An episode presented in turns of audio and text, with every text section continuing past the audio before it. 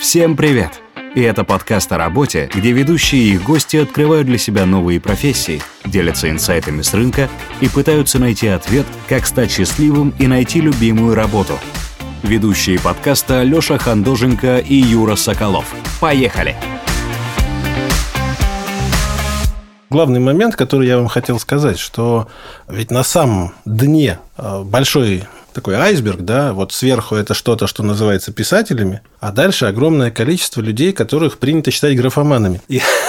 Вот я, кстати, никогда не знал семантику этого слова графоман. Да. Вот это кто? Можно сказать, что в те времена, когда все книги печатались в журналах во времена Льва Толстого, там, Некрасова, еще чуть-чуть раньше, во времена Пушкина, тогда платили по строчкам. Достоевский, он был как раз чистый графоман, несмотря на то, что он великий писатель. То есть, он получал за строчки, и поэтому он набивал Ему издатель говорит, ну, ты как, когда сдашь? А он говорит, первую часть, там, в апреле, вторую. А он говорит, сколько всего частей будет? Ну, 6 или 8, в зависимости от того, как на рулетке пойдет, да? И по большому счету графоман – это человек, который просто много-много строчек пишет там, где можно сказать коротко. Но Достоевский это делал гениально, и он, наверное, один из немногих графоманов, второй великий графоман – это Умберто Эко. Человек, который… Вот я не знаю. Вот это. он, вот имя Розы, Остров накануне, он такой медиевист средние века изучает, и он старается набить вот все, что он знает про этот период. Угу. То есть, человек вышел с корабля, спустился на берег, 14 глав, Потому что нужно объяснить, куда он спустился. Что там где-то рядом пираты, там вообще деньги. Вот сейчас я вам расскажу, какие были деньги. Там у него в карманах что-то звякнуло. И четыре главы про деньги. Действия никакого, но жутко интересно, потому что такая Википедия. Ты все время куда-то тыц, тыц, тыц перескочил. То есть, графоман – это ну, не ругательство и не оскорбление. То есть, это некий исторический факт. Когда... Для современных писателей или там сочинителей, или ага. людей, создающих сюжетные линии, или там эмоции, или что-то еще, графоман – это скорее обозначение вот плохое слово самоиздатовец, да? Вот сейчас все самоиздатовцы, по сути, графоманы, потому что никто не говорит им, сколько надо писать. Я хочу издать сам издатом книжку, я там пять томов заложу. А зачем? Может быть, для успеха этой книжки нужен один и не том, а там сборник из пяти рассказов. Причем первый из которых будет опубликован везде бесплатно, и ты там просто соберешь огромный урожай людей, а дальше им будет интересно, они пойдут читать за деньги. Поэтому графомания – это скорее про количество сделанных движений. И вот если их делают слишком много, то это может привести как в случае с Достоевским к гениальности, так и в случае с большинством наших современников э, к тому, что ты просто тратишь время, а оно уходит в никуда. Жизнь – боль, особенно у писателей. Сегодня вообще первый выпуск, в котором мы будем говорить конкретно о профессии. Всем привет! Подкаст о работе, как всегда, Леша Хандоженко, Юра Соколов. Сегодня мы будем говорить о такой профессии, как писатель.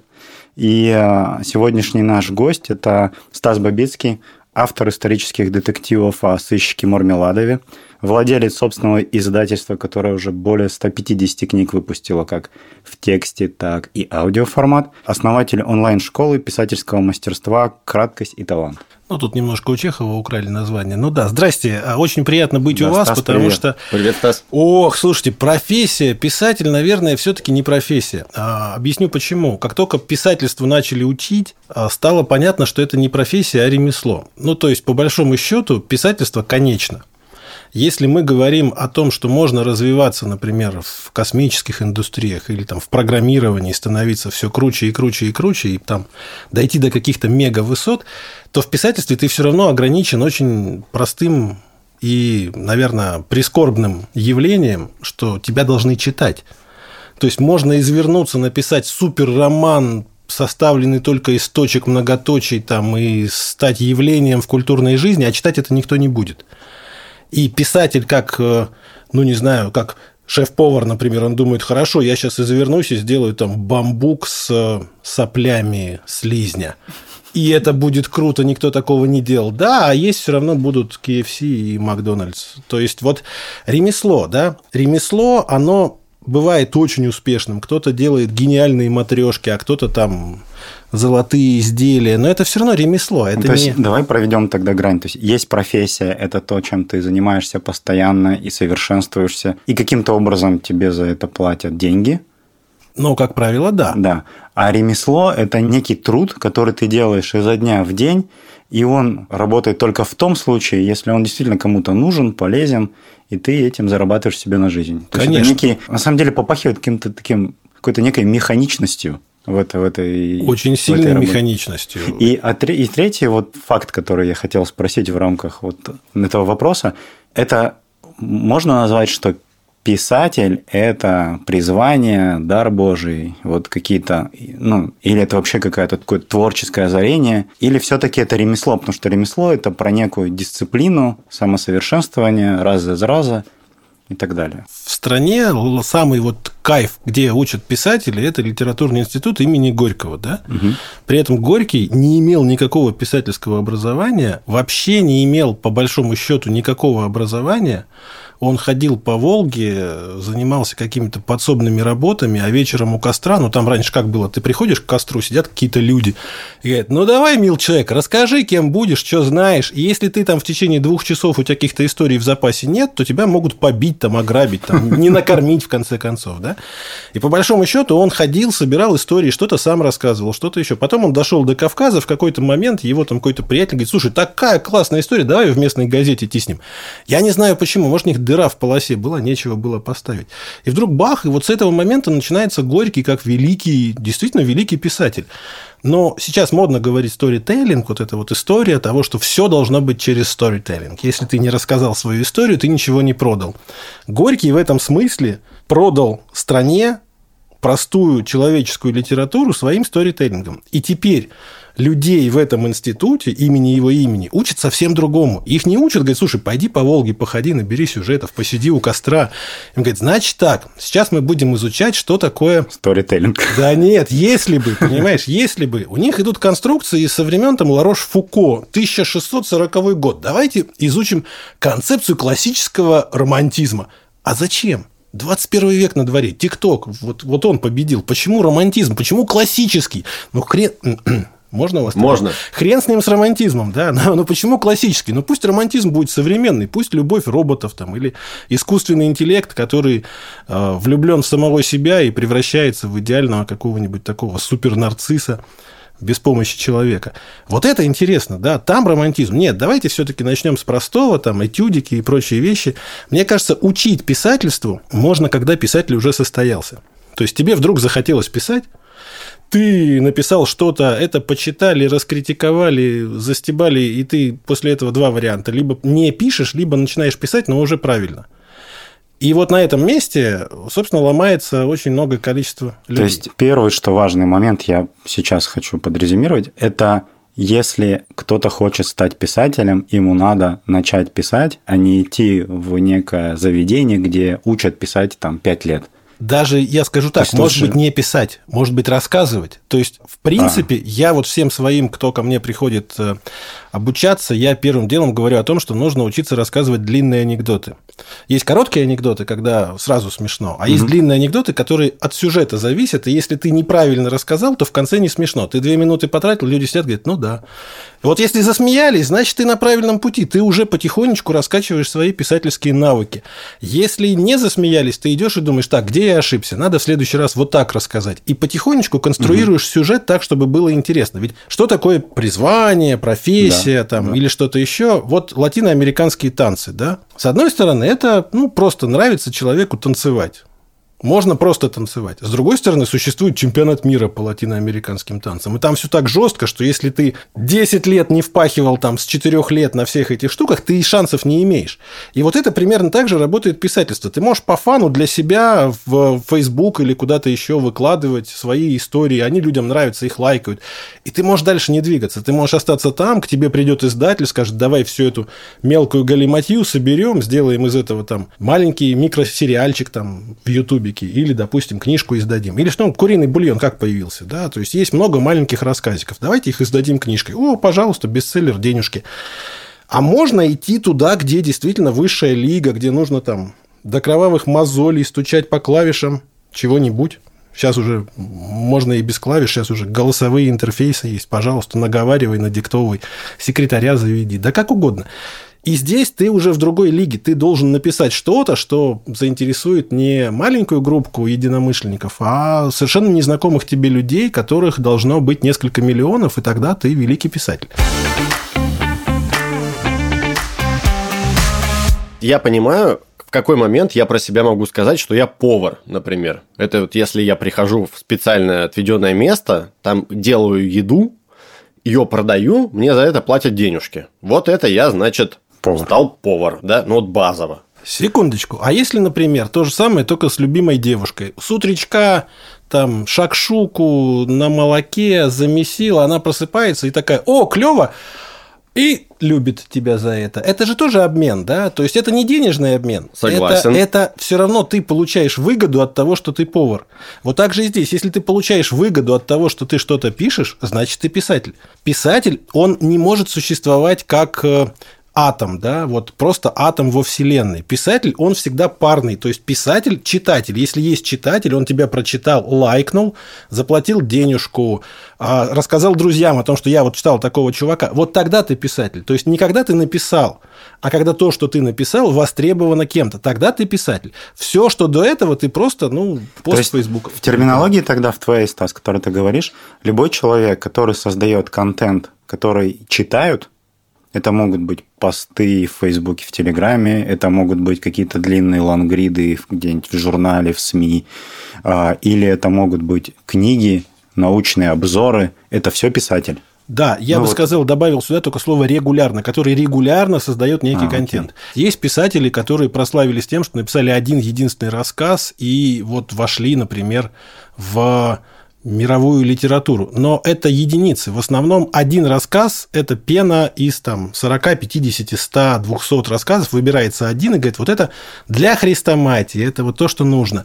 Но на самом деле человек пишет много. И когда человек пишет много, количество переходит в качество. Всегда. То есть, э, если даже убрать идеологию того, что ну, не о чем писать, просто природу описывай, то даже вот каждый день ты смотришь за окно – и пишешь там, сегодня пошел дождик, э, кошка намокла, я смотрю на нее, она какая-то серая, невзрачная, была рыжая и красивая. Все, ты уже писатель. Ты создал нечто, что почитают люди. Дальше другой вопрос, когда они скажут, слушай, не пиши больше про кошку. Если ты будешь писать про кошку, мы больше не будем читать. И вот тогда ты кончаешься как писатель, потому что ты идешь на поводу у читателя. А нормальный писатель нашел бы тех, кто хочет читать про кошек. Ушел бы от этих и пришел к другим. Но все равно, но все равно писал бы про кошек и погоду. То есть, если действительно докопаться, когда начинается ремесло, ремесло начинается так, не тогда, когда покупают, а тогда, когда делают. Но выгода Выгодоприобретатель, конечно же, всегда писатель. Угу. Вот выгода, приносит ли это ремесло выгоду, или ты ремесленник, который никому не нужен, вот это уже определяют читатели. Но заниматься или не заниматься ремеслом каждый решает сам. То есть писатель все-таки делает это для себя в надежде, что станет дальше, дальше очень важная вилка, коммерчески успешным или мегапопулярным. Это не всегда одно и то же. Можно добиться коммерческого успеха, создавая, например, книжки про заводы и предприятия. Ну, например, у нас есть э, великий Росатом, у которого существует огромное количество предприятий, на которых работает огромное количество людей. Угу. Росатом, звездочка такая, любые совпадения там излишние. Газпром, кто угодно, да, случайно и не, не, не принимайте в счет, не ходите туда, там уже есть кому про это писать. Но есть люди, которые создают летопись этих предприятий. Там 80 огненных лет.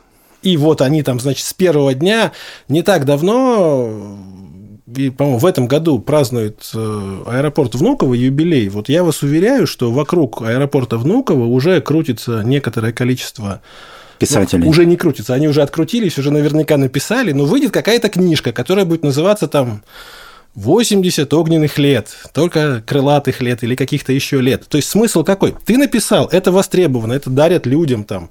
На этом, возможно, будет расписываться генеральный директор, возможно, это даже попадет в администрацию президента, и ты будешь известен как человек, который написал про вот это вот. Но ты сделаешь себе какой-то коммерческий успех и, возможно, славу в определенных кругах. И будешь обеспечен работой, потому что таких предприятий много. Но в массовые популярные писатели, ты вряд ли с этим выйдешь.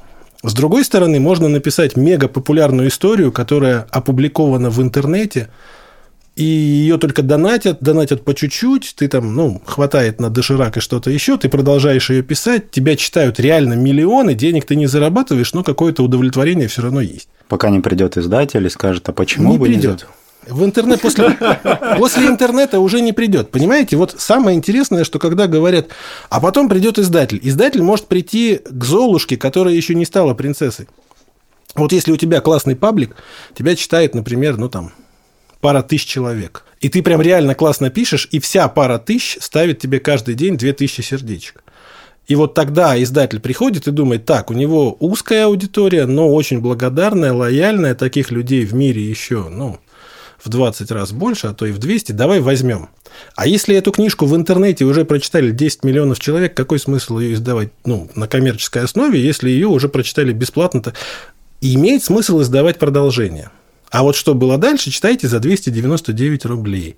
Тогда да, но тогда многие обидятся, скажут, пошел на поводу у проклятых капиталистов, конъюнктурщик, упырь, и могут просто бросить читать из-за этого, потому что раньше ты был таким клевым, а теперь ты нехороший человек. Ну, то есть писатель это в том числе еще и, и про цели то, каким я вижу себя писателем, если я решил а, быть. Ну, все в этой жизни про цели, да? Вот смотри, если мы говорим о том, что... Не-не, я, я, я про другое. Я про то, что на самом деле для меня, кажется, было очевидно, что если ты знаменитый писатель, ты априори с финансами у тебя все в порядке. Но ты сейчас говоришь, это не обязательно связанные вещи. То есть можно быть писателем, у которого с финансами все в порядке, но тебя будет знать очень мало людей. А вот наоборот, может быть? что меня знает очень много людей, но при этом я финансово не успешен. Может. И может быть третий вариант, самый лучший, когда тебя знает миллионы, и ты при этом еще финансово успешен. То есть здесь нет одной, двух или трех стратегий. Здесь всегда есть набор опций, как на шведском столе. То есть я имею в виду, ты можешь э, стать мега популярным, например, в контркультуре, где вообще нет денег.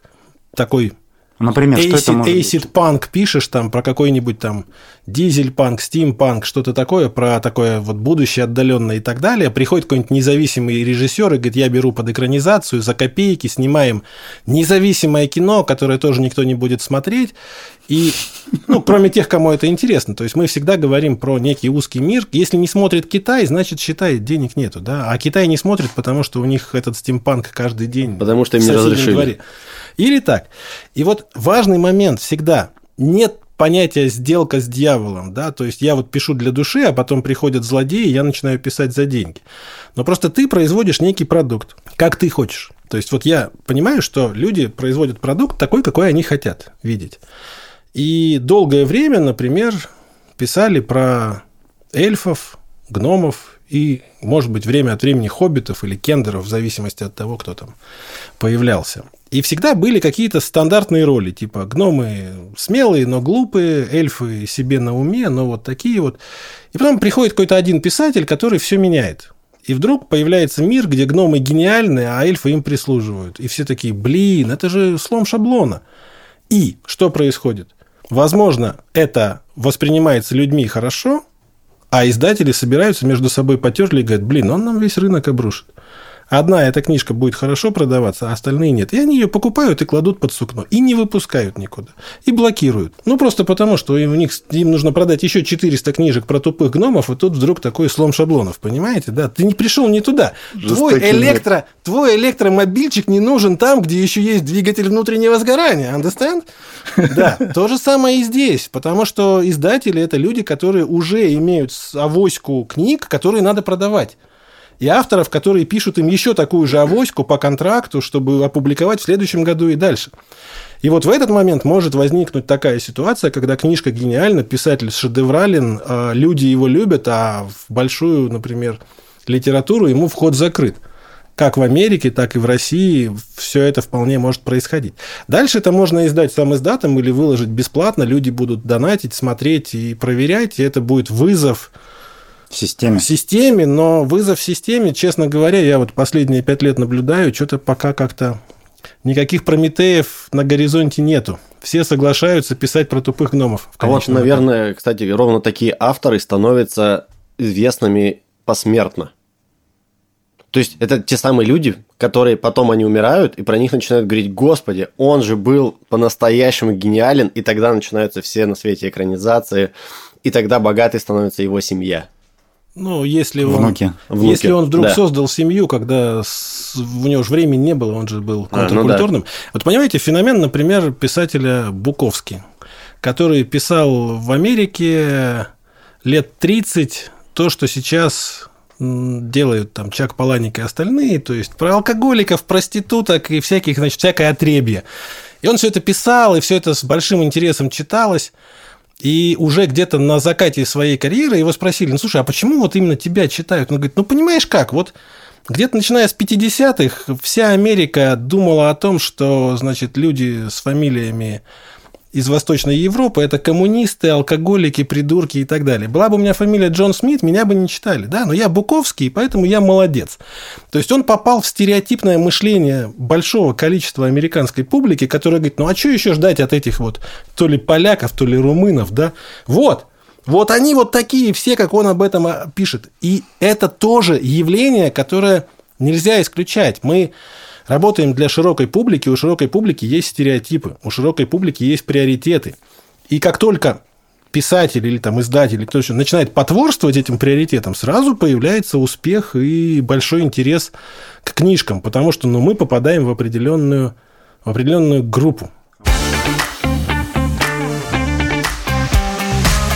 А вот я хотел тебя спросить, как а, именно как писателя. У тебя есть сыщик мармеладов, очень известный бренд его читают. Кажется, это, наверное, даже лидер у тебя там по продажам и ну, по Безусловно, это паровоз, который да. тащит все остальное. И, и когда ты говоришь о том, что не смотреть на аудиторию, а писать то, что интересно, ну, тебе как писателю в первую очередь.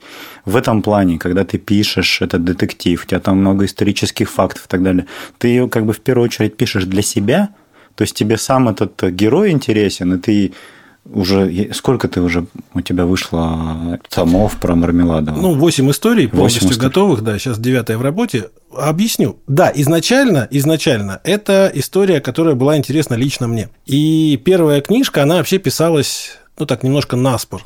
То есть мы с одним литературоведом поспорили о том, что невозможно построить детективную интригу вокруг э, очевидных вещей. То есть э, первая книга «Пиковый туз».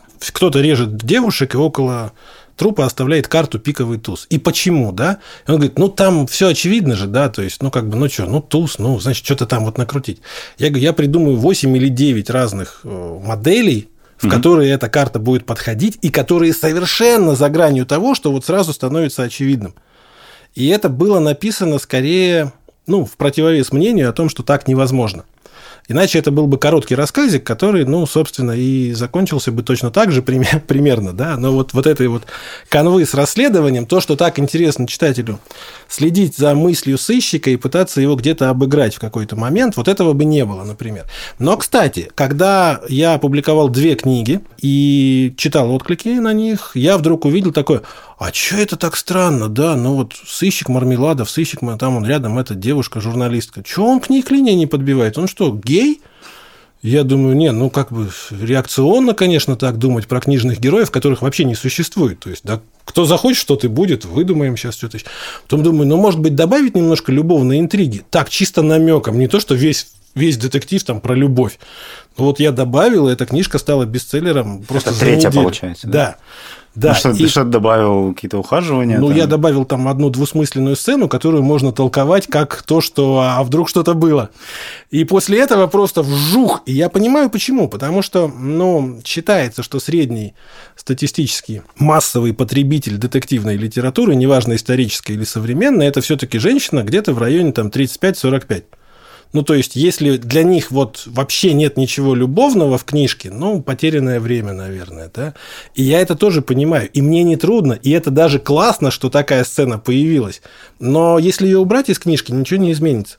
То есть вот это сделано как такое немножко расшаркивание с читательницами, которые, ну, спасибо, что первые две прочитали, нате вам еще вот немножко Любовность. такого. Это как азиатские киногерои в киновселенной Марвел для того, чтобы Китай начал показывать у себя эти фильмы. Я понял. Конечно. Я понял, как это работает. Но на самом деле так работает абсолютно все.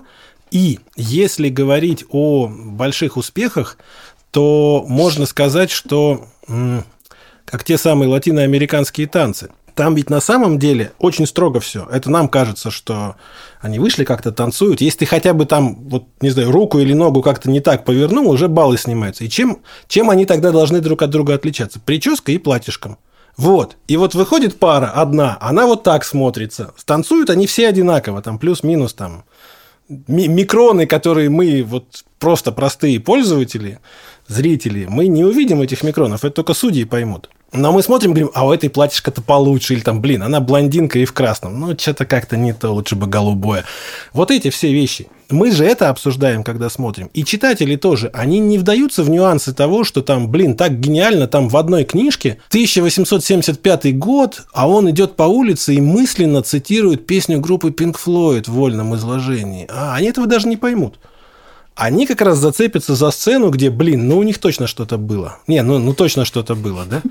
Вот. Читателю нужно именно это. А писателю нетрудно, и эти заигрывания с публикой тоже приносят свои плоды, потому что просто возникает э, мысль, а может быть, закончить после третьей книжки, а тут раз какой-то всплеск интересный, думаешь, ну еще пяток ну, напишу. я пишу то, что мне нравится, но я смотрю, как реагирует аудитория, и через какие-то такие элементы, как бы общаюсь с ними, да, там. Безусловно. Делаю им а когда комплимент. ты делаешь... Но смотри, это не иду уже на них. Нет, когда ты делаешь одну книгу, вот она законченная, и, например, тебе там все вокруг говорят, вот ты там героя убил, а надо было его оставить живых, и другого убил. И ты думаешь, не, я лучше как бы вот не пойду у них. На... Или наоборот, я перепишу книжку и сделаю, как они хотят. А это же серия, она живет, развивается. То есть в этой книге вот было и было, а в следующей что-то новое должно быть.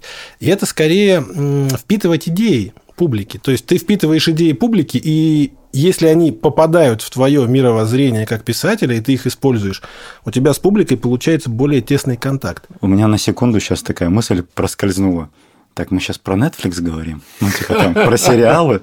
Ну, то есть, по факту, книга, это на самом деле, как бы история, какая разница, в каком формате, аудио, текст Я тебе даже больше скажу, вот сейчас, на данном этапе, совершенно не важно, что опубликовано первым. То есть, можно сделать аудиокнижку, я вот вообще сделал аудиоспектакль, у угу. которого есть как бы пьеса, ну, то есть вы знаете, что такое пьеса, это такая там э, молчи, пауза, три ха-ха, да, то есть вот, вот это вот все, да, вот. И вот она опубликована отдельно, ее никто не читает, потому что невозможно читать пьесу, а именно спектакль, который сделан с подзвучкой, с артистами, там, с криками, с выстрелами из пистолетов, просто отлично заходит. И можно было вообще не публиковать эту пьесу, она там для прям совсем уж ценителей, там, драматургии и всего остального, и оставить только спектакль. Или девушка пришла, вообще школьница, бывшая первокурсница, написала такое, я бы сказал, философско-фантастическая, такая социальная фантастика, произведение именно в понимании того, что там у них сейчас происходит, у этих взрослеющих детей современных. И там, конечно, и фэнтези, и сумасшедший ученый, и потерянный близнец. И вот я с этой книжкой сижу и думаю, так, ну вот сейчас публиковать ее, с ней очень сильно нужно много работать. И вдруг появилась мысль, а что если сейчас очень много всех этих стриминговых сервисов хотят Янг Далт, вот этих всех молодежных сериалов и всего остального. Я забросил ее не сценарий, даже не сценарную заявку, просто саму книжку. Забросил ее ребятам из конторы, которая экранизирует фильмы. И все, уже фонд кино одобрил, будет, вообще выйдет сериал молодежный, не имеющий бумажного или там электронного или аудиоаналога, просто потому что как сериал это будет смотреться круто, а как книжка с ней еще работать и работать. Ого. Круто. Да. Круто. Главное сейчас не форма, в которой это приходит к людям, угу.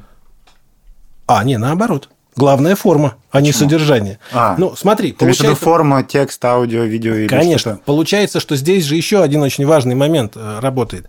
Момент, который я бы назвал коллаборационизмом. Вот мне для того, чтобы этот роман выпустить даже в аудиокнижке, нужно потратить, например, ну там, 1050, угу. как издателю. А если это выйдет, и окупится ли молодой незнакомый автор, как вот эти 50 тысяч, они за 5 лет окупятся или за месяц, или вообще никогда. То есть риск. А если это выйдет сериалом, если это посмотрят люди, если им захочется почитать как бы более полную версию, мы же, как все издатели, скажем, а теперь полная версия, то, что не показали, все здесь, вот в этом томе, да, и вот уже все, уже эти 50 тысяч, это уже как бы стопроцентно окупится, и можно даже и сотню потратить, и более крутых артистов взять, и сделать из этого ту конфету, которая точно попадет в нужную аудиторию, в уже подогретую подогретую публику. Класс. Мне тут очень хочется сделать шаг назад и понять. Вот я парень, мне 15 лет. Да даже нет, вот я парень, и мне 17. Скажи как... честно свой возраст. Мне 17, 17 да. лет. А, и я понимаю себе в голове, что мне бы хотелось попробовать стать писателем. Вот что мне делать? Как стать писателем? Ну, сложный вопрос. Наверное, можно пойти по пути философскому. А есть у тебя бумага и ручка, например? Завались. Вот, берешь бумагу, берешь ручку и начинаешь писать. Да, никто не прочитает никогда, кроме Никто моей мамы. не прочитает никогда, кроме мамы, которая мотивирует и скажет, сына, у тебя все получается, давай пиши. Или сына, что это за фигня, иди разгружай арбузы. То Да. есть, один из двух вариантов. Если она гонит разгружать арбузы, значит, в какой-то момент наберешь интересные фактуры. Почему у молодых людей получаются такие плохие рассказы? Потому что молодые люди не знают жизни. Они могут написать историю, в которой вообще все не состыкуется друг с другом, просто потому, что ну, им кажется, что жизнь такая, а на самом деле нет. То есть в их представлении полиция работает так, как показывают на НТВ. Они забегают, значит, с пистолетом кричать «Всем на пол там! Работает полиция!» Раньше милиция кричали «ОМОН!» Да, и они в книжке также пишут. Люди, которые когда-либо сталкивались с тем, как заходит милиция, там, знаешь, аккуратный звонок в дверь в 7 утра. «Откройте, вы нас заливаете!» А потом раз и мордой в пол. Да, уже совсем другая история. И вот те, кто не знает жизни, должны эту жизнь узнать. Писатель Чехов, в отличие от писателя Горького, никуда не ходил. Он сидел в лавке у папы, который торговал в Таганроге, и присматривался к людям, которые приходят. Но ему скучно было там, муку там, что там они продавали. И вот он сидел, смотрел, так, этот с бородавкой на носу, смешно говорит, что-то там записал себе, что-то еще. Потом по молодости начал идти и писать вот эти вот рассказики. Ведь рассказы Чехова, в отличие от рассказов Горького, они не сюжетные. Они про настроение и персонажей. А вот это все он насмотрелся в лавке у отца. А был бы он мальчишкой, который ловит раков или там рыбу, он бы не насмотрелся на людей, он бы про людей писать не мог. Он бы мог писать про рыбу и раков и тарантулов. Они ловили тарантулов очень интересным способом с братьями. Они брали там нитку с медом, засовывали в норку, потом вытаскивали в банку и потом ходили продавали. Ну, тоже вот. То есть, если я человек, давайте так уже, без разницы какого возраста. Начинаешь писать. Начина... Я решил писать. Я начинаю, а, писать, б, тренировать наблюдательность, то, что ты сейчас сказал. Лучше всего Чтобы завести уметь- записную книжку. Вот у всех писателей есть записные книжки. Для чего? Не для того, чтобы, ой, какая-то гениальная мысль, я ее запишу, а для того, чтобы классифицировать этот мир. То есть, по большому счету, вот если мы сейчас сидим здесь втроем, да, вот у нас троих может быть уже вполне себе прекрасный какой-нибудь такой детективный замес. То есть, человек, у которого, значит, есть интерес завалить двух остальных и уйти отсюда безнаказанным. Да? Например. Как это сделать? То есть Юра, исходя из своего опыта, например, захочет использовать шнур, чтобы тут всех придушить. А Леша, например, вижу по наколкам, что, скорее всего, у него где-то заточка из зубной щетки где-нибудь там Все за- так. Все так. в сапоге, да? Вот. А я выберу самый простой способ. Я заранее отравлю ваш чай и спокойно уйду отсюда, когда вы отключитесь, да? То есть, вот уже три типажа, три совершенно разных детективных историй. А почему все это происходит? Потому что, ну, есть какое-то понимание о том, какие бывают люди там и прочее. То есть, смотрите, тренировать наблюдательность, ее вообще хорошо бы тренировать всем людям для всего. То есть это не для писательства, это для жизни. Ты можешь сразу выяснить, мошенник тебе звонит или нет по каким-то там нюансикам, которые они говорят. И вот так во всем.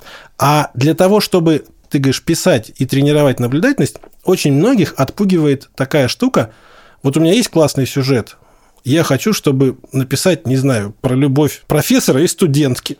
И дальше ты думаешь, блин, ну это же 50 разных историй можно написать. Любовь профессора пакистанца к студентке индуски, да, все. Одна история. Любовь профессора, э, который полгода назад потерял жену после там, 20 лет борьбы с лейкемией, и девочки, которая тоже там, бреется на лысо, возможно, тоже чем-то больна, там, зеркальный синдром. Вообще другая история. Профессор из Петербурга, который отрубил любимой студентке ручки-ножки и потопил ее в фонтанке или в Неве, не помню уже. Третья история. А когда человек просто говорит, хочу написать про любовь профессора и студентки, ну, скорее всего, получится эротический роман, которых сейчас много. И они отличаются только тем, что вот профессор и студентка, или студент и преподавательница, или босс и секретарша, или властная женщина, босс и секретарь. Ну, то есть, вот, в принципе, набор штампов одинаковый. А нужно уходить дальше. И если ты уйдешь дальше, то ты вместо той самой графомании, которая идет вот, я напишу, уже есть 400 романов, а я напишу 401. Ты напишешь что-то, что еще не писал никто. И тогда, вот тогда ты даже получив свое удовольствие от этой работы, даже не будешь страдать, если это потом никто не прочтет.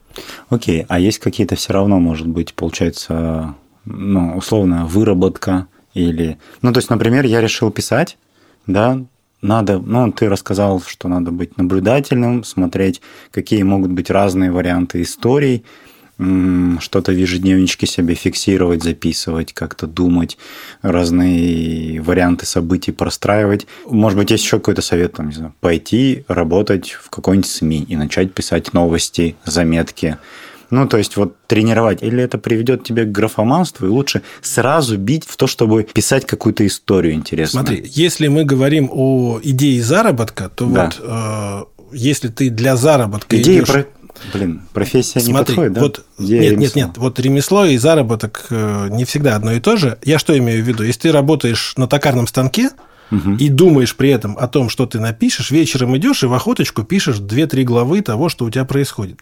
Если ты целый день писал 10 заметок по 2000 знаков, у тебя глаза уже слиплись в кучу. В, в новостных СМИ бывает. Да, а потом ты приходишь, и тебе еще нужно написать, и для тебя это уже не радость, для тебя это уже тяжелый труд, который идет после тяжелого труда с теми же буквами.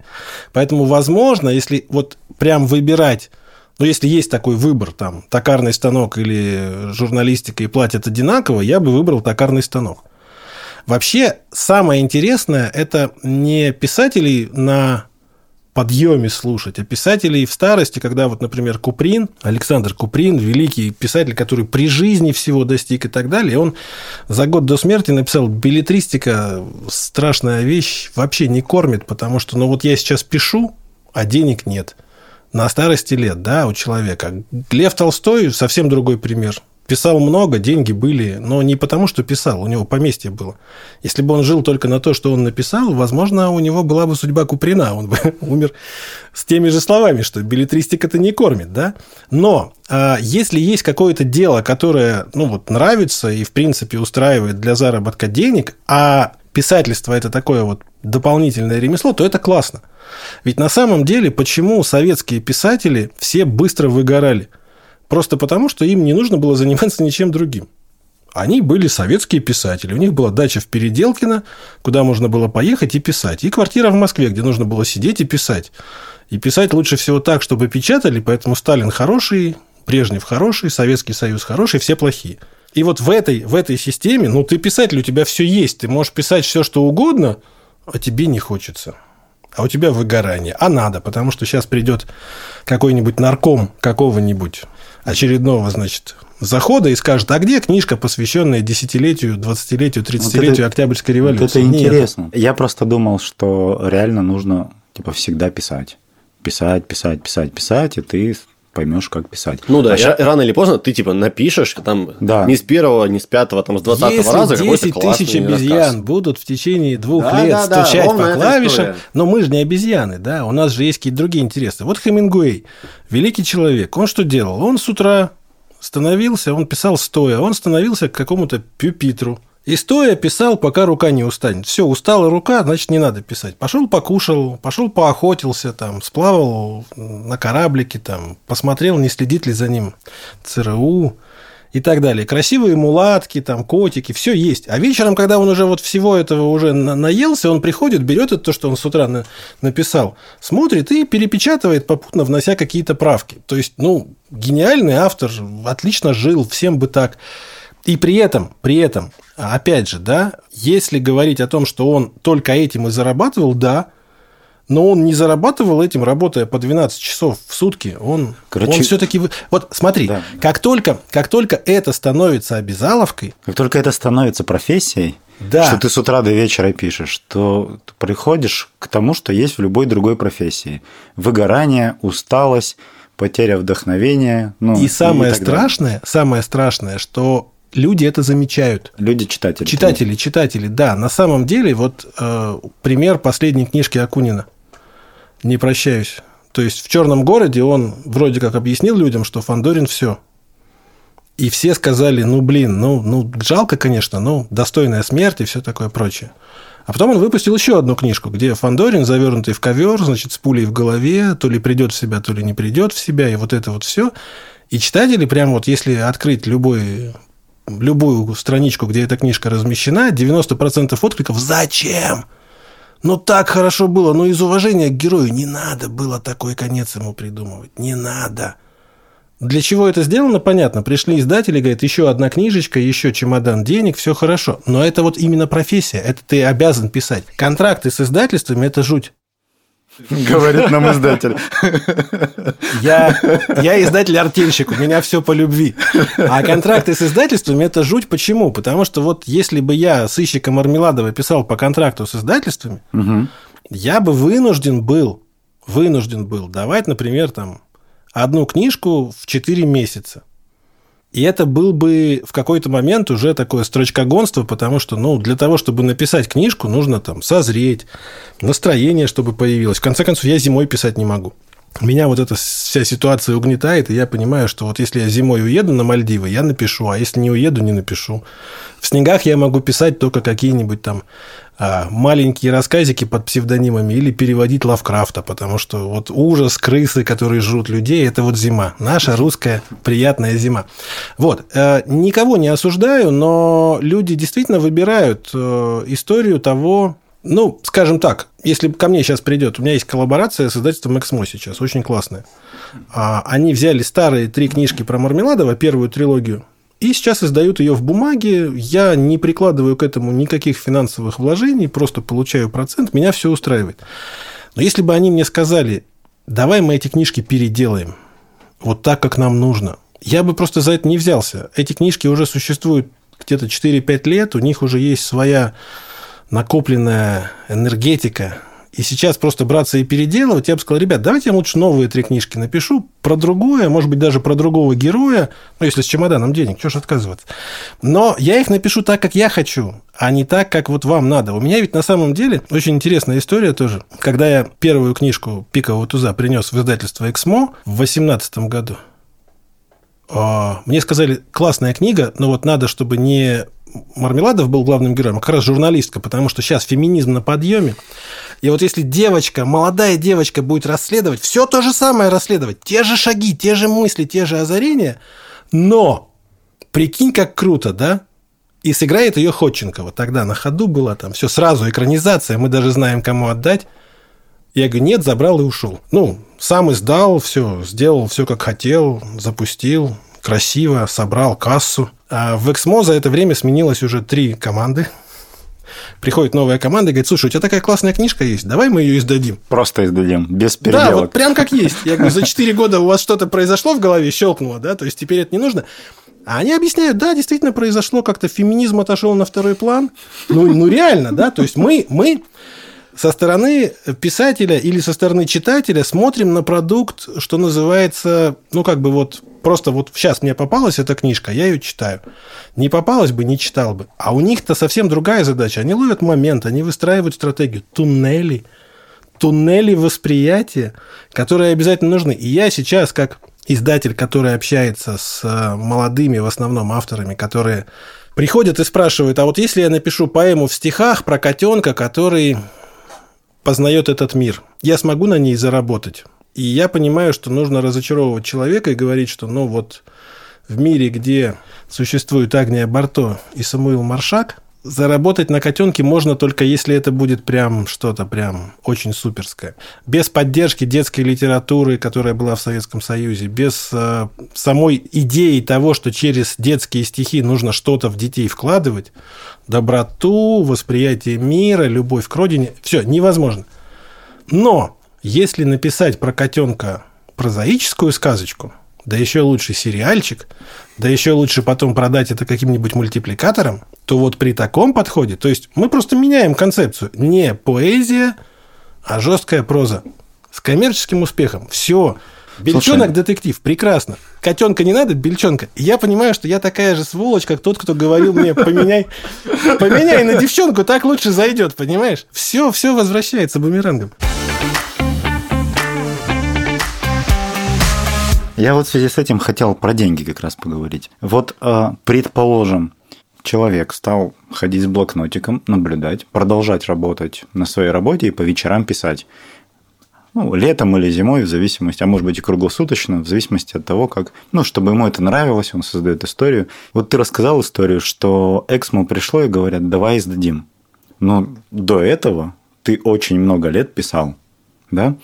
Кто-то просто пишет в Фейсбуке истории, и тоже приходит издатель, собирается книга. Какие есть варианты или стратегии ну, заработка? Можно написать какое-то количество материала, книг там, например, или не знаю, там, детектив, и просто раскачать свой бренд и, например, там, не знаю, выступать с лекциями за деньги. Можно в итоге собрать такую аудиторию, что пойти по, по пути, как работают блогеры, заниматься, ну, зарабатывать на рекламе. Вот как сейчас современные авторы, я бы даже так сказал, не вот топы, как ты говоришь, да, тот, кто у кого не ремесло, а у кого это работа, что мне принесли, вот тебе миллион там денег, миллионы денег, напиши нам вот книгу в рамках вот таких трендов современного мира – и он, человек взял профессионально, посидел там какой-то полгода-год, написал, отдал, продалось. А вот, скажем так, наверное, в массовом сегменте писателей какие есть варианты заработка? Писать много книг, выступать э, с лекциями, э, собирать свою аудиторию и зарабатывать на донатах или продавать рекламу, или начать как-то продюсировать, или а, пойти и там, условно, просто поверить издателю и делать все, что он скажет, в надежде, что ты заработаешь. Какие есть вот стратегии? Есть несколько стратегий, они все достаточно прозрачные. Ну, ты приходишь с книгой и говоришь, вот у меня есть книга, я мечтаю ее издать. И я хочу писать, но в принципе у меня все, сюжеты кончились, я просто хочу писать. Тебе говорят, окей, давай так, ты напишешь нам еще три книги, ну, как будто бы нам, или под псевдонимом, или чего-то еще, нам в серию, там, не знаю, а секретарша Золушка не хватает еще трех книжек для 12, чтобы в каждый месяц по одной выходило. Ну, у разных издателей разная стратегия. И вот когда ты нам напишешь эти три, мы твою издадим, вложимся в нее, потому что на самом деле для многих людей э, важна именно бумажная книга. А бумажная книга, ну, сейчас вот в феврале бумага еще подорожает, это уже просто, ну, просто вот нереально отбить, потому что чтобы окупился тираж в 10 тысяч, напечатанных копий, нужно каждую копию продавать где-то рублей по 500-550. Это без наценки магазинов, которые еще соточку сверху положат. И кто купит за 650 бумажную книжку малоизвестного писателя, если он пришел в магазин с двумя тысячами, а тут новый Акунин, новая Донцова, новый Лукьяненко, новые все, а у него всего две тысячи. И он говорит, блин, я могу купить четыре книжки, ты в них не попадешь никогда, просто потому что ты даже не в двадцатке, не в сотке, нигде. И такие люди, ну, зато у них есть эта книжка, они подписывают на ней автограф, дарят ее друзьям там, и говорят о том, что вот я состоялась как писатель. А второй вариант – это… Кстати, можно маленькую ремарку вставлю? Я недавно ехал в метро, и там шел такой человек весь в черном, в черном костюме, в черной шляпе, и он продавал книги, такие в черной обложке, на которой была его фотография. Это был автор своих книг, и он в метро ходил, продавал свои книги. Ну, есть еще возможно, там Озон, это... на котором можно продавать что угодно, кому угодно. Там Авито, Юла, все продают таким образом. Ему просто дали там не гонораром, а тиражом, например. Ему говорят, смотри, вот мы 10 тысяч напечатали, 5 тысяч твои, и как хочешь, вот, вот, твой, вот твой заработок. Вот. Другой вариант – если писатель из маленького городка, где средняя зарплата, например, ну, не знаю, там 10 тысяч рублей, и считается хороший, есть mm-hmm. такие городки, и вот он приходит и говорит, я хочу получить там что-нибудь, ему говорит, ну, давай так, вот ты человек новый, поэтому вместо 18, там, которые мы даем кому-то посолиднее, мы тебе дадим 5% с тиража. То есть нам это мега выгодно, а тебе он так посчитал 5%, но если будет хорошо продаваться, это 20 тысяч в месяц. И он думает, блин, это две зарплаты. То есть, конечно, да. Конечно, да, конечно, да. Третий вариант. Люди сейчас, очень многие, идут в сам издат не просто вот электронную какую-то там выпустить под непонятной обложкой что-то еще. Они прям вкладывают деньги, в том числе и в озвучку. И они могут сами выпустить аудиокнижку или там электронную книгу для того, чтобы она набрала какую-то популярность, вышла где-то в хиты продаж или бестселлеры и стала привлекательной для тех, кто придет и скажет, давай издадим вот это, потому что каждый издатель собирает серии. Вот у меня серия там исторические детективы, ужастики, там антология русской мистики. И, например, у меня сейчас очень хорошая серия «Приключенческие истории». Ну, с детства мы все любим, там Майн Рид, Джек Лондон и современные авторы, которые пишут примерно то же самое. И вот я вижу, я сижу и подбираю. Мне нужно в этом году издать три книжки про приключения. Я смотрю, классная книжка стоит. Вот хорошая, да, хорошая. Ее мало читают, но она по качеству сделана хорошо. Я сам этого автора найду, предложу ему варианты гораздо больше, чем 3 или даже 18%. И я заберу эту книжку, я сам на ней сделаю деньги, с ним поделюсь, и это будет хорошо. Но он для этого ничего не делает. То есть он нигде это не... Он просто ее поставил и ждет, когда что-то произойдет. А есть очень хорошие авторы, которые создают отдельные странички, группы, пишут подкасты, в YouTube-каналы ведут. И, например, вот из книжечки в 100 страничек у них там 200 цитат. Это значит целый год – целый год они будут цитатами забрасывать соцсети, потихонечку продавят аудиторию, наберут свою лояльную. И потом в какой-то момент они говорят, смотри, а теперь я хочу это издать в бумаге, я открываю краудфандинговый проект, и вот у вас тут 10 тысяч у меня сидит на хлебников, каждый по 10 рублей дайте, я беру 100 тысяч и иду в типографию, все нормально, печатаем.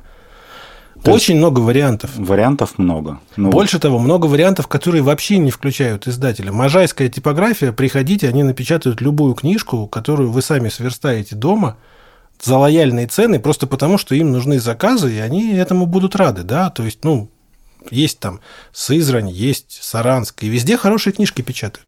Я в этом подкасте отвечаю за всякие идиотские вопросы от обывателей, я на самом деле, сейчас ты рассказываешь, я понимаю, что я не до конца улавливаю смысл э, вот этого института издателя. Что он делает?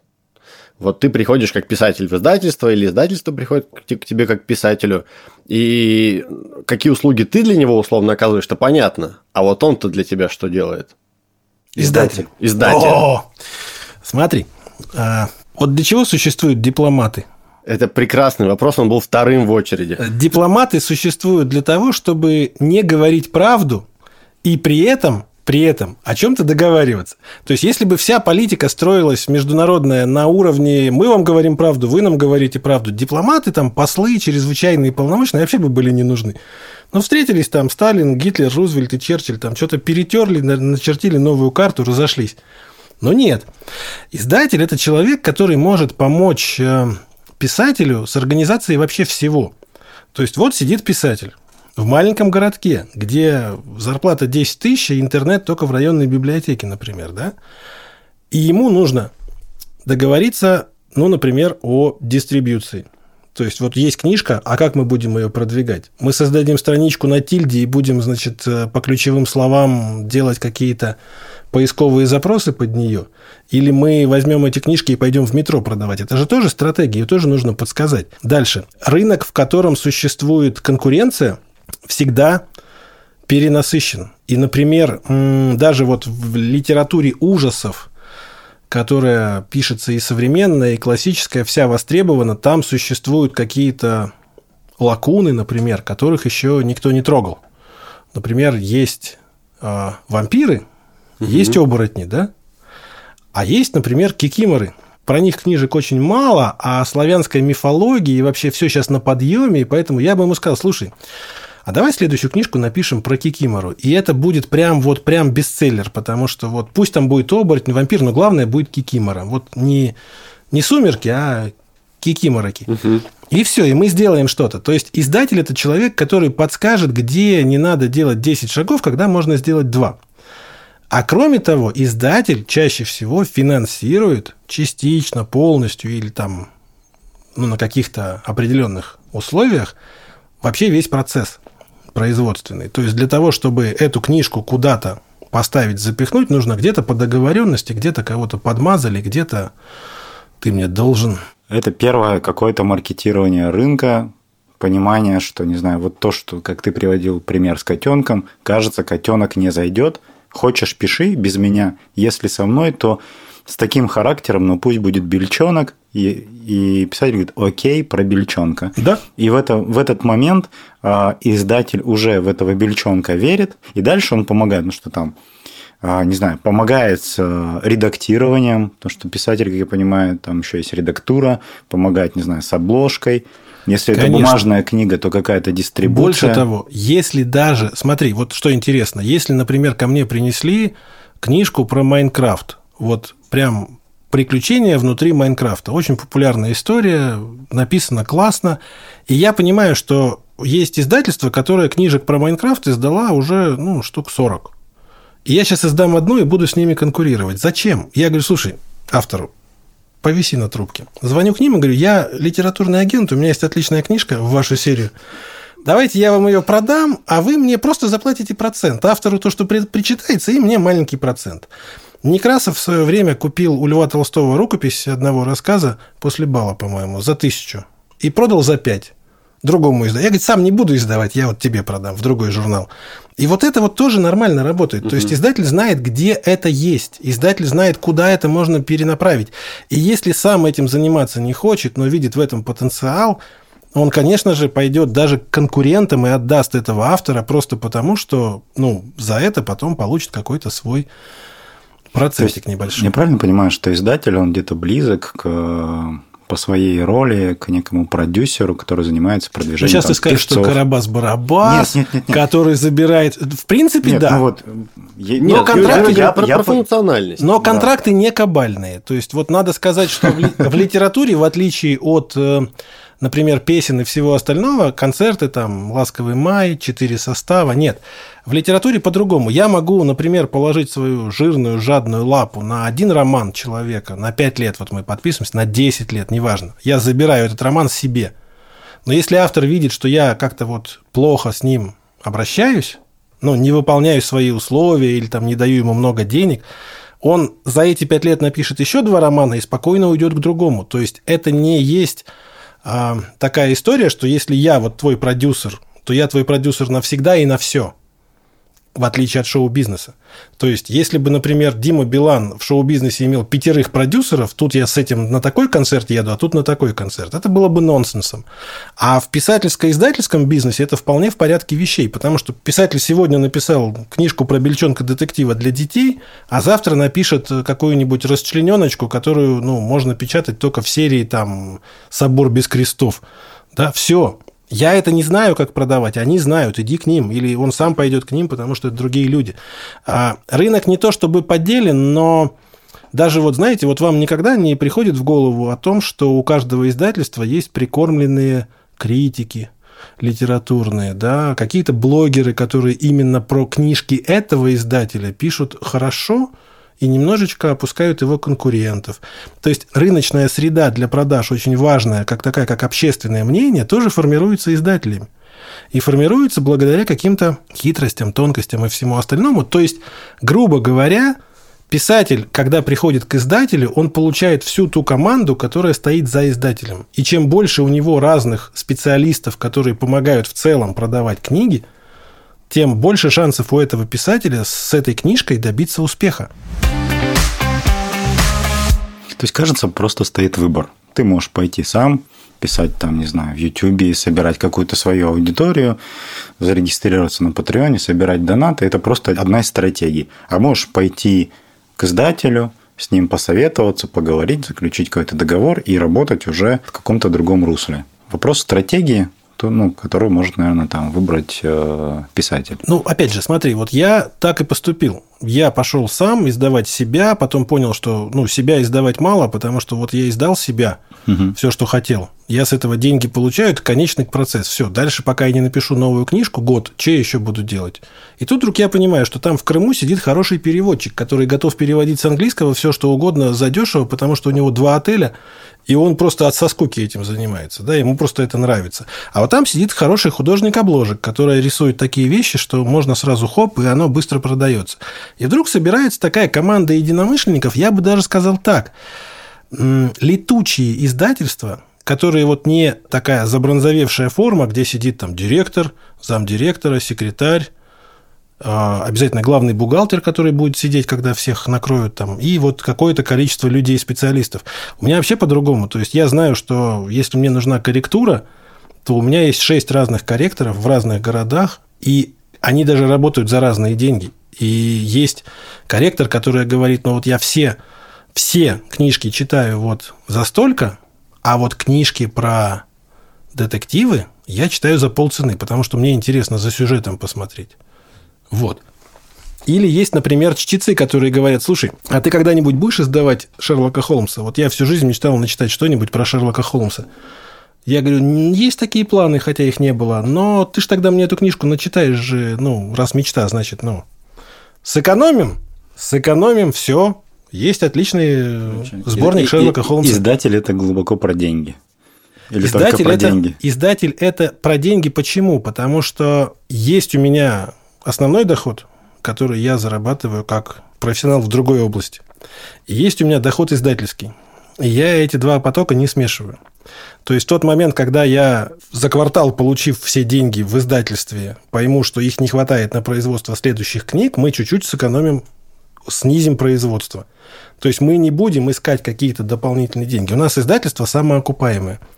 Вот все книжки принесли денег, вот все авторы их получили, и есть деньги на то, чтобы производить. Если их не будет, мы остановимся как издательство и будем год сидеть ждать, пока накопится новый фонд.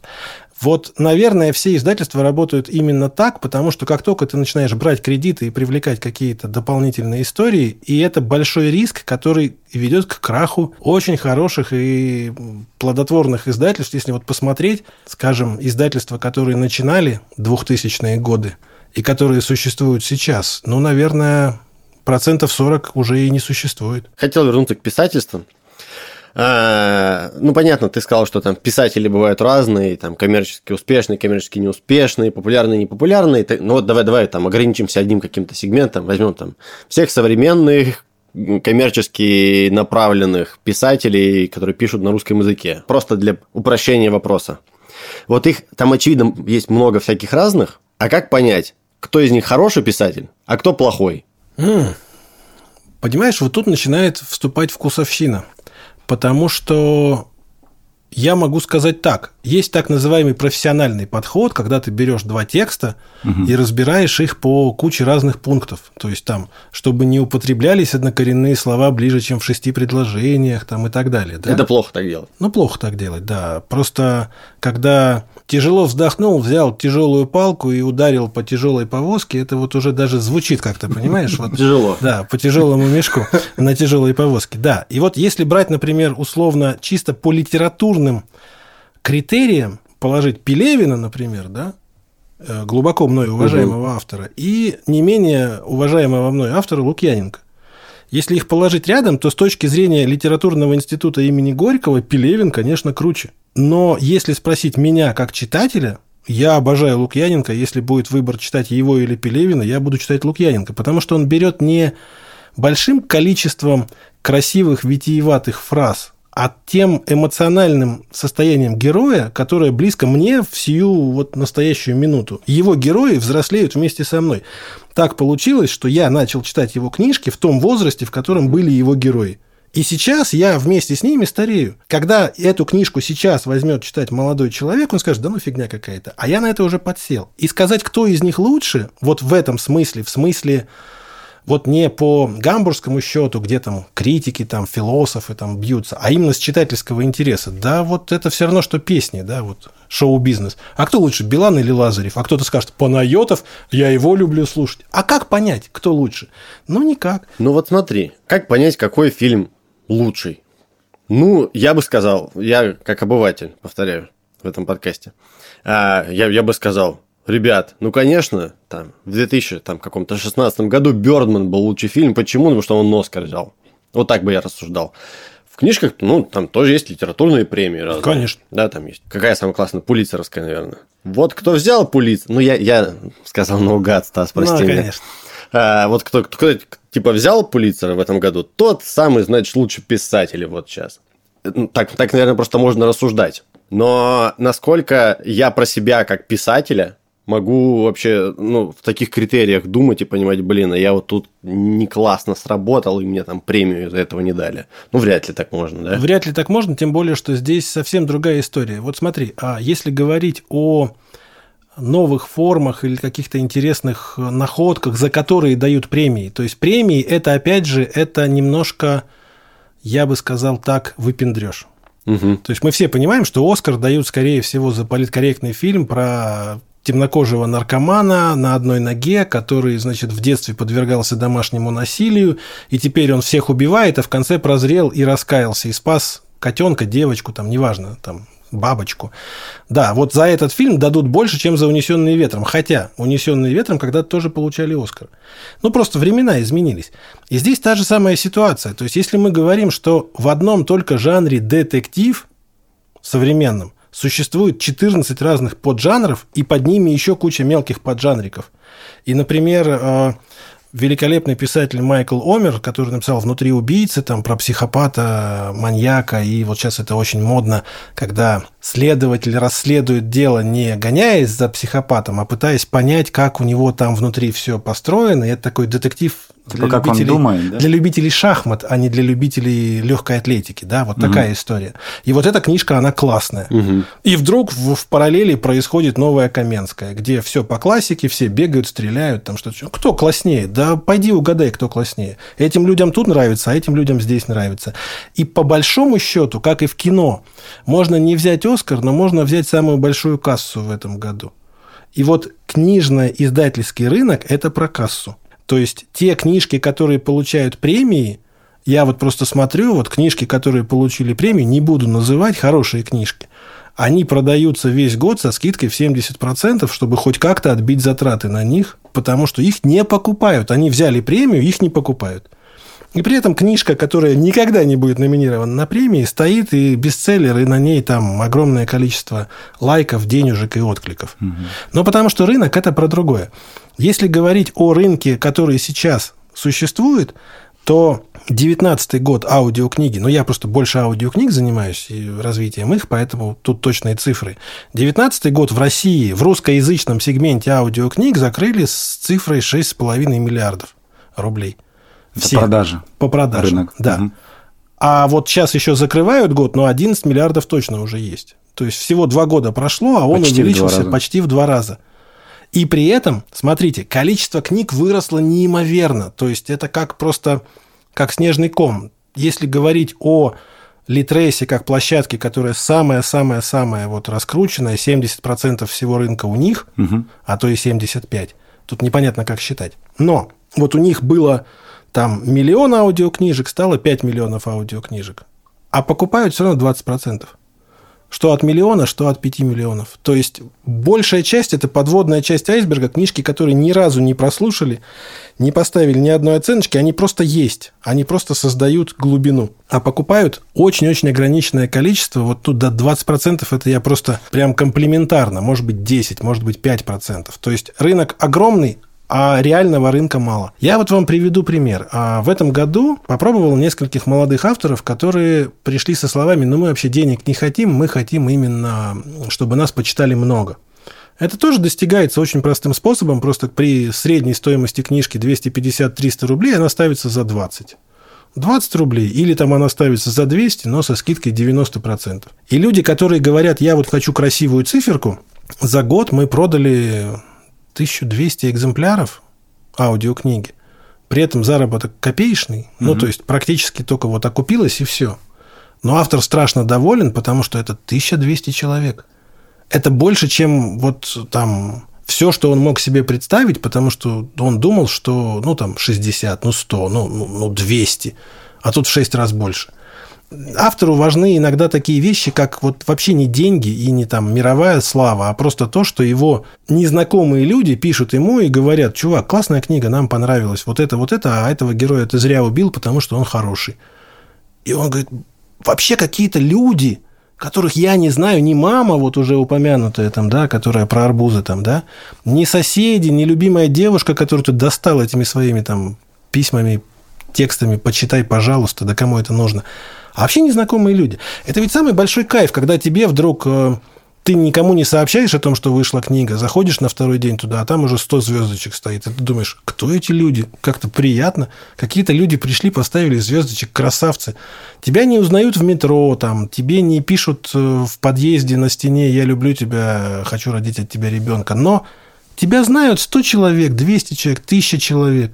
И для многих писателей современных, вот тех, кто этот миллион, который идет хотя бы что-то там зацепить, это огромный, огромный просто прорыв. Это супер прорыв. То есть это какая-то личностная история какого-то это роста. рост, конечно. или- А я вам страшную вещь скажу. У большинства из этого миллиона синдром самозванца. Они думают, куда я пришел? Что делает писатель, выложив книжку? Он первые двое суток сидит и обновляет. Кто-нибудь ее скачал, скачал, зачитал, там что-то еще. Ну, потому что реально, если ничего, если по нулям или там 2-3 человека, у него депрессия. Потому что я занимаюсь не своим делом и так далее. Да нет, брат, просто у тебя неудачный выход, как-то не вовремя ты ее выложил. Самые страшные ошибки, от которых тоже могут уберечь издатели, например, выложить книжку за две недели до московской выставки ярмарки книжной, на которую все издательства кучу новинок высылают. И даже если ты написал классную книжку, ее никто не заметит. Она, опять же, в первую сотню даже не войдет по интересу, потому что Просто много всего. масштабом выдавят. и Конечно, конечно. А вот в июле, например, издательство полугодия закрыли, ничего не выпускают. И вот 1-2 июля идеальный просто выкладывает, ты точно где-то подпрыгнешь в новинках. То есть есть приемы простые, которые позволяют это решать. Но пока ты в это не влез, пару-тройку лет там не посидел и не поизучал это, ты этого не поймешь. Если рынок такой перегретый, про что надо писать, чтобы выстрелило?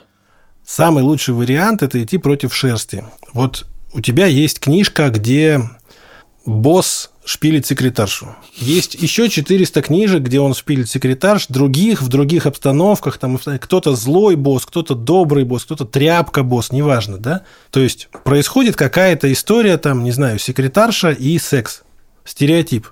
Ты идешь, пишешь книжку про секретаршу, где нет ни единого слова про секс. Просто будни секретарши, там, разогрела в микроволновке, напечатала 20 писем, что-то еще. Просто на противоходе, потому что это что-то другое, оно может зайти неожиданно. Потому что это скучно, это неинтересно. Блин, как же это классно, а? Как же вот ну, про нормальную жизнь. Почему так заходят норвежские, скандинавские, шведские и другие истории? Потому что они, как правило, про какого-то простого человека, который сидит на болоте, смотрит, как плывет бревно и о чем-то думает. Там нет экшена чаще всего, если это не триллеры, а вот такое вот за жизнь, да. Там есть настроение, которое есть у меня, когда я сажусь в понедельник с утра в электричку, чтобы ехать на работу, и думаю, блин, очередная неделя, то же самое болото, то же самое бревно. Блин, чувак, как ты был прав? Ты же про меня книжку написал, брат, в своей этой Норвегии там отмороженной.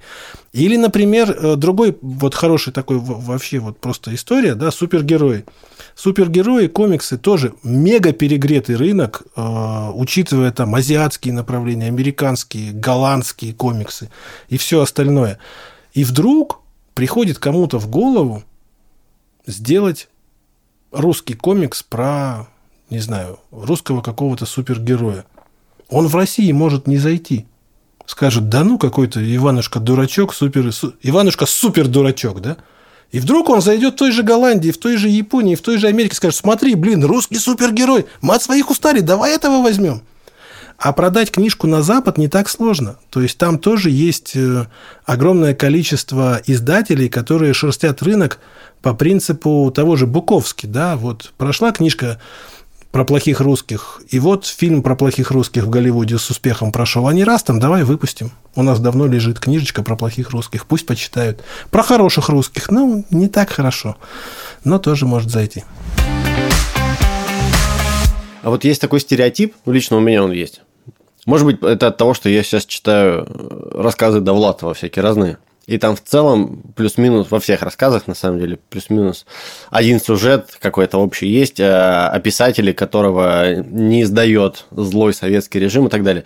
Вот есть стереотип, что э, вот в таких условно там типа закрытых рынках, ну потому что там издателей, ну, наверное, все-таки какое-то там, не то чтобы считанное количество, ну их типа там, не знаю, несколько десятков нормальных значимых издательств, которые могут тебя издать. И вот, типа, на этих рынках там все друг другу лапу моют. Туда не пробьешься. И поэтому, как бы, люди такие, я даже не буду пробовать, не буду начинать.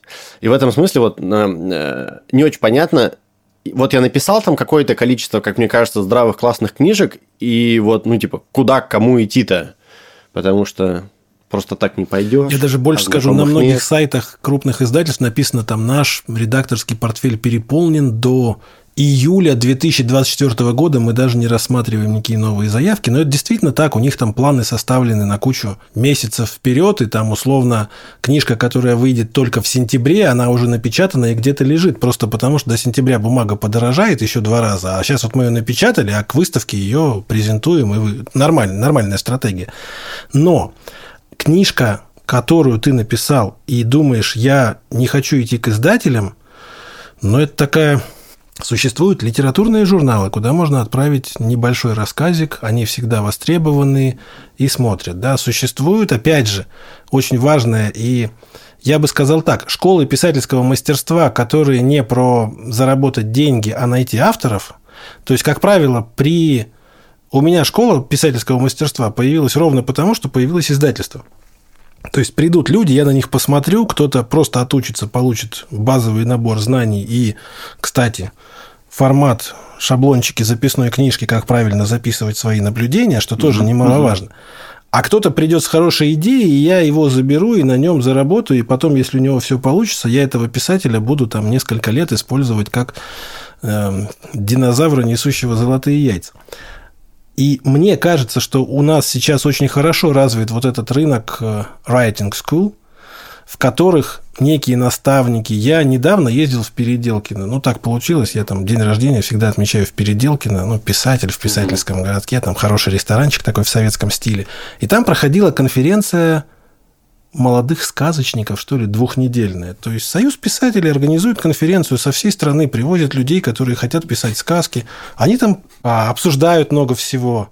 И вот внутри этого как бы коллектива все, что они там напишут, потом это даже издается сборниками там. То есть сама идея не издательского подхода, она существует. Угу. Другой вопрос, что зачастую людей останавливает тот самый комплекс самозванца, а что я туда пойду с тем, что я написал. И это даже не вопрос того, что в издательстве не примут, там все занято. Там тоже всегда ждут очередного Пелевина, очередного Лукьяненко, очередную там Маринину. Все равно ждут, все равно ищут. И много людей по первым... Вот если хотите что-то хорошо продать издательству, кстати, любому издательству там вот важно понимать, что как читатель, так и издатель, он смотрит первые 5-6 страниц. Если ему понравилось, он дальше читает. Поэтому вот убейся, но первые, там, первую главу просто вылезать до такой степени, чтобы человек не мог от нее оторваться. Тогда ты и книжку хорошо продашь, и все остальное. Но кроме издательства существуют локальные объединения союзов писателей. Там он есть республиканский в Карачаево-Черкесии, например. И мне из Черкеска звонил давний знакомый, который как раз руководит каким-то там кружком юных чего-то там писателей, поэтов, сочинителей текстов и говорит, слушай, пацан есть классный, книжку написал, фантастика, там, про Марс, сейчас Марс актуален на подъеме. Я говорю, ну, давай присылай, выпустили, все хорошо, у пацана большое классическое будущее. То есть, важно понимать, что писательская среда, как бы ни пытались это нивелировать, это все-таки сообщество, это все-таки комьюнити. То есть, там всегда можно прийти в ВК или в Facebook или куда-то еще, мне написать личное сообщение, многие так делают, и говорят, слушай, ну, поконсультируй, да, то есть это не закрытая какая-то тусовка. В издательствах, которые, смотри, в издательствах, которые строятся по принципу, у нас давным-давно переполнен портфель, и нам сейчас ничего нового не нужно – вот они, как правило, они скорее мне позвонят и скажут, слушай, мы вот ищем новую Маринину, у тебя никого нет на примете, мы тебе процент отстегнем. Им так проще, чем читать 5000 рукописей, которые к ним приходят на почту. Но а, даже они иногда общаются, исходя из того, что а, как, как зайдешь, да? То есть от того, как ты написал письмо издательству, они уже видят, чувак, блин, классное письмо написал, прям хочется ответить. И вот когда хочется ответить, значит, ты хороший писатель, чем-то зацепил. Но мы действительно сообщество, и у нас действительно есть... Э, ну, как минимум, я вот отвечу, что котик не нужен в поэзии, пиши в прозе. И дальше уже напишешь, не напишешь, твой вопрос. Но я хотя бы отвечу. То есть проконсультировать это не проблема, а посмотреть рукопись, дать какие-то советы тоже не проблема, потому что ну, мы все на этих буквах, на этих звуках, которые в аудио сейчас делаются, мы все на этом хотим делать бизнес. Поэтому, чтобы не упустить того самого динозавра с золотыми яйцами, мы посмотрим всех динозавров. Но просто в какой-то момент я тоже уже научился отсекать на этапе заявки. У меня есть эзотерический роман на 28 тысяч страниц. Я говорю, про что? Ну, как бы не про что, там просто размышления и философия. И я говорю, ну нет, если нет сюжета, который вы можете объяснить в трех словах, я не продам эту книжку. То есть в аннотации должно быть написано «Сыщик ловит убийцу». Тогда люди будут читать. Человек думает о душе, сидя на берегу болота, глядя на плывущее бревно, ну, вряд ли я это продам. А вот как часто приходится отказывать на такие входящие заявки? Э, у меня был один очень такой показательный пример, когда мне написала заявку девушка из женской колонии. Не знаю, как там у них с, с интернетом, но она написала, и говорит, тут первые две главы о том, как девушка попадает в колонию, там в СИЗО для начала, там как ее прессуют, волки позорные. И я говорю, а что так автобиографично? Она говорит, ну, меня еще три года здесь. И я говорю, ну, слушай, вообще на самом деле, на самом деле, вообще не моя тема.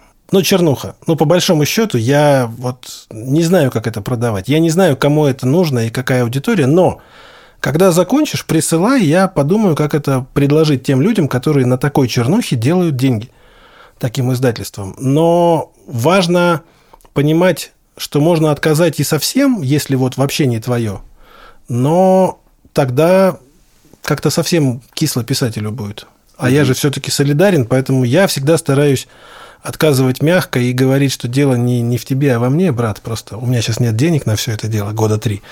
Поэтому, наверное, нет. Наверное, нет. Ну, то есть это там, типа 9 из 10 это отказ, или это 1 из 10 ты понимаешь, отказ, не так, а смотри, не так часто, не так часто люди приходят с заявками. Очень часто люди приходят с готовыми произведениями. И mm-hmm. это, кстати, большая ошибка. Потому что когда пришли с готовым произведением, дальше я понимаю, что ну вот это снеговик, которого нужно перелепить. Это большая работа. А когда мне говорят, слушай, я хочу слепить снеговика, у меня есть такая вот заявка, я даже думаю, блин, вот если туда добавить прилетающую летающую тарелку, в третьей главе вообще будет бестселлер. И автор говорит, да, я как раз тоже думала, чтобы туда добавить. Как правило, это женщины про летающие тарелки. Если ты э, автор, приходишь в издательство, то лучше не с готовой книгой, а с ну, там, идеей, не знаю, с первыми несколькими главами. Я бы сказал так, я бы сказал так. Если ты приходишь с готовой книжкой, то больше шансов, что будет отказ, потому что, ну, мне это не нужно как издателю. То есть, я такое не куплю. Ну, представь себе, что приходит к тебе человек и говорит, я вот специально для таких, как ты, хочу сделать кресло, на котором будет удобно сидеть. Ты садишься и говоришь, мне неудобно. А приходит человек говорит, давай я с тебя мерочки сниму и сделаю кресло, чтобы тебе было удобно сидеть. Ты говоришь, давай попробуем. Примерно такой же подход. Угу. То есть, если у человека есть написанная история, я ее почитал, понимаю, что она мне вообще не в кассу, но написана хорошо. То есть, стилистически, по диалогам, по эмоциям, по проработке героя все круто. Я говорю, слушай, вот это бы, блин, я опять как то сволочь, которая только девку сделай героем, и мы сразу издадим. Но, наверное, так и работает. Я уже с течением времени начал понимать, что а, желание сделать сыщика Мармеладова сыщицей там Лукерьей, оно тоже было продиктовано какими-то их интересами. Тут нет обид. Но то, что я не пошел на это и выпустил сам, тоже, тоже путь. Ну, это путь просто свобода шишек. выбора. Конечно. Да, как бы Но как пути. минимум, как минимум, если будет какая-то заявка, и я смогу в ней поучаствовать, что-то подсказать и сказать, слушай, вот через полгода напишешь, приноси, будет идеально, вот тут мы точно совпадем. И тут я, как издатель, буду даже более заинтересован, чтобы это, не дай бог, не утекло кому-то другому. То есть тут я сам буду звонить, говорить, слушай, присылай новые главы, я посмотрю там, ты же ни с кем там больше, да? Я слежу, я слежу за тобой. Смотри, чтоб ни с кем. Вот. И такой там, а какой аванс вы мне за это дадите? Ну, если чтоб ни с кем, так и хорошие главы, так можно и аванс какой-то выделить даже заранее там и все такое. Но таких примеров мало, и вот на моей памяти это вот эта единственная история, которую мы, собственно, и сделали в экранизацию, а не в книжку, просто потому, что заявка пришла уже на половине книги, дописывали правильно, а первую часть все равно придется переделывать. А вот какие еще э, ошибки совершают писатели, чаще всего из-за которых тебе приходится либо отказывать, либо там заворачивать куда-то на какие-то переделки? Ой, да тут на самом деле нет. Если составлять список типовых ошибок, там, ну, их точно будет больше 50. Я ну, там могу сказать... топ-3. Ну, вот на, на мой взгляд, топ-3 – это такая история. Первое, герой всегда должен быть, э, главный герой, всегда должен действовать логично. Угу. Как только главный герой вдруг неожиданно, глядя на болото и плывущее по нему дерево, вдруг решает изменить свою жизнь, осушает болото, из дерева делает там лодку и что-то еще, это нормально. Но если потом он возвращается к созерцанию, тогда зачем ты что все это делал? То есть а, часто бывает так, что герой действует непоследовательно. И это как раз большая проблема молодых писателей, которые просто не знают жизненного опыта и думают, что сейчас я попробую вот так, потом по-другому, меня еще куча времени впереди, и пишут про 50-летнего мужчину. А у него уже другой взгляд на жизнь. Он не будет так сильно рисковать, чтобы все менять, а потом возвращаться к прежнему. Или если будет, это самое интересное, объясни почему. Вот если есть объяснение, почему он так поступил, и мотивация глубокая и проработанная, но по сути проработка героя, да, вот первое, что нужно делать хорошо. Второе, самое главное, это непохожесть. Когда люди пытаются писать под кого-то, и это сразу чувствуется – ну, нельзя писать... Под кого-то ты имеешь в виду? Ну, под Пелевина, например, угу. да? Нельзя писать под Пелевина лучше Пелевина. То есть ты априори будешь писать хуже Пелевина. И, соответственно, это всем будет заметно, это будет стыдно и, ну, немножко неловко от того, что ты хотел найти второго Пелевина, а нашел подражателя. Да, это вот как бы немножко не то. А третья ошибка – это даже не знаю, как правильно сформулировать. Вот у вас бывает такое ощущение, что ну, не знаю, вот вы фильм смотрите и думаете, где-то это такое уже было. Где-то, вот когда не удивляют, когда вот вся книжка, она ровненькая, написана хорошим языком, и ты ее прочел и ни разу не удивился, и тебя ничего не торкнуло. То есть даже не то, чтобы книжка ни о чем, она о чем-то, угу. но она о чем-то таком, что не зацепляет тебя. Это даже не проблема автора или героя или чего-то еще, это скорее проблема, проблема восприятия читателей. Можно написать про футбольный матч отчет, который будет интереснее футбольного матча. А можно дать сухую статистику. На такой-то минуте забил Месси, на такой-то минуте Роналду. И вот когда ты первое читаешь, ты думаешь, блин, я вот не смотрел, но мне все равно кайфово. А когда второе, ты думаешь, ну и смотреть незачем было. Вот примерно так же и с книжками бывает. Это какая-то химия, какое-то восприятие того, что вот неинтересно. Это главная ошибка. Как ее исправлять, я не знаю. Но если писатель пишет неинтересно, то это никто не будет читать.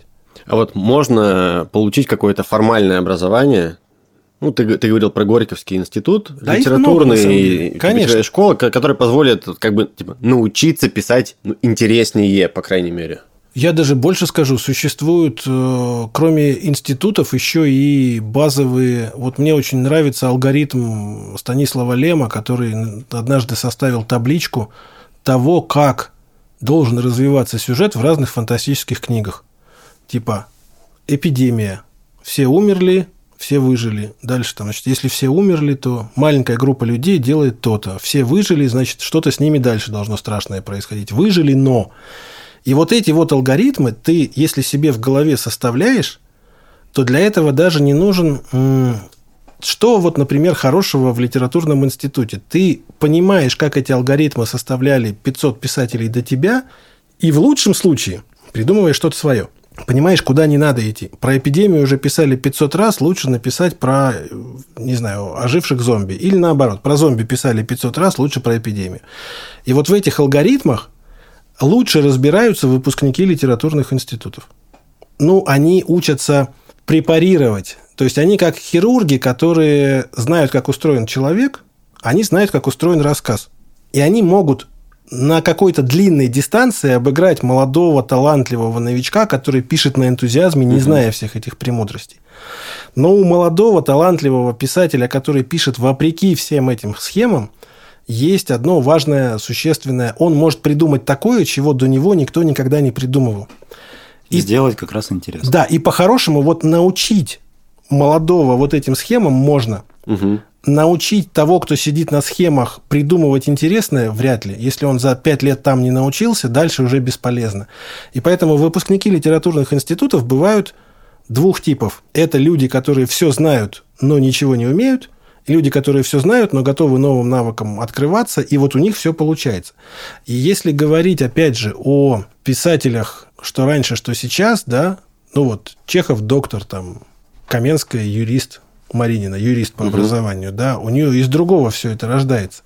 И можно сказать, что только Пелевин, как раз вот из литературного института, вот он, да, он уникум, который все эти схемы и красивый русский язык сумел применить к совершенно нестандартным поворотам сюжетов, нестандартным героям, которых я просто вот честно так на скидку других выпускников литературных институтов, добившихся мега успеха, вспомнить, наверное, не смогу. Просто чтобы вы тоже понимали, это как вот мы все время там к повару возвращались, к музыке и ко всему угу. остальному, да, а это все не должно работать механически. Ты знаешь, как это делается, но тебе хочется это делать. И тогда все получается. Если тебе не хочется это делать, никакая дисциплина, никакие тренировки и все остальное не спасут, если не будет искры. Вот э, мотор машины, да, он мертвый, пока не поворачиваешь ключ в зажигании. Потом пошла искра, пошло движение. Здесь то же самое. Хороший мотор, очень хороший мотор, без топлива и без искры – ничто.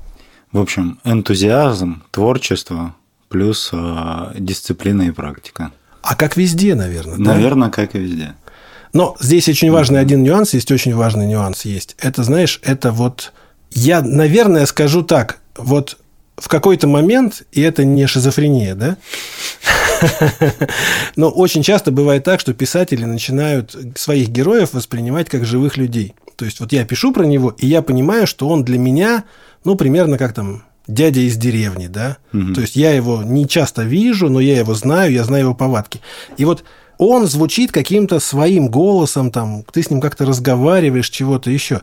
И вот эта вот живость героя для писателя, это очень важно. Но если вот сейчас формулирую фундаментальную истину, если читатель, читая это, тоже видит героя таким же живым, то вот тогда химия и получается.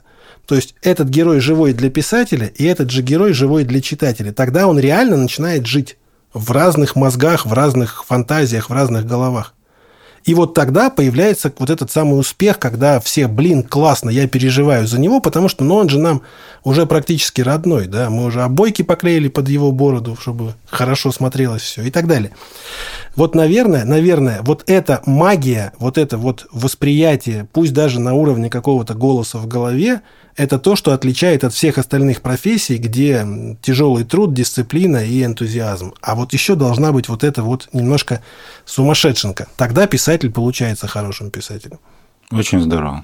Спасибо тебе большое, Стас. Стас, было очень интересно. Очень интересно, супер разговор. А, спасибо, что не все про деньги спрашивали. Тоже, тоже важно, тоже важно, да, да. И самое главное, что хочу сказать, вот вы делаете какую-то тоже очень классную вещь, потому что люди, которые хотят разобраться в том, как работают разные профессии, смогут впоследствии сформулировать ну, наверное, что-то общее для всех профессий, общую формулу успеха. И когда вы ее найдете, угу. мне тоже расскажите. Страшно интересно. И мы напишем книгу. А я ее издам. 3% вам уже обеспечены. Супер, спасибо. Спасибо, Стас. Всем пока. Друзья, спасибо, что были с нами до конца. Если вам понравилось, ставьте лайки и подписывайтесь на наш телеграм-канал «Подкаст о работе». До встречи!